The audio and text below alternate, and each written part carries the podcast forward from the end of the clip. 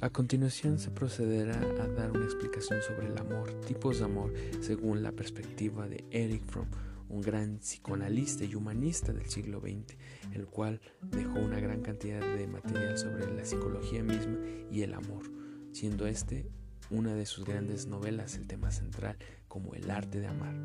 Comenzamos. El amor es un poder que produce amor. El amor es un arte y como cualquier otro tipo de arte requiere práctica, finura y mucha paciencia. En el acto de dar se produce más felicidad que recibir, no porque sea una privación, sino porque en el acto de dar está la expresión de mi vitalidad.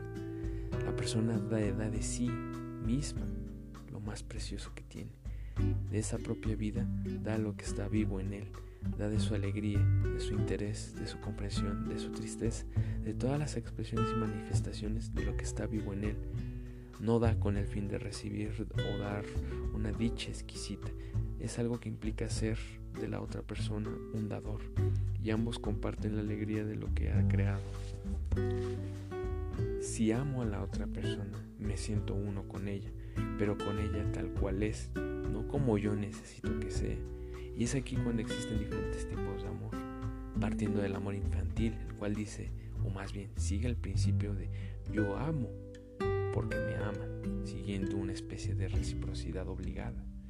En segundo término tenemos el amor maduro, el cual obedece, sigue el principio de me aman porque yo amo, en donde se adjudica el recibir debido a la obligación de haber dado y viceversa. Amor inmaduro es aquel que sigue el principio de yo te amo porque te necesito, en el cual busca más el bienestar del uno antes que el del otro. Finalmente podemos encontrar un amor maduro, el cual dice yo te necesito porque te amo, el cual se puede decir que es la expresión máxima y pura del amor en sí mismo.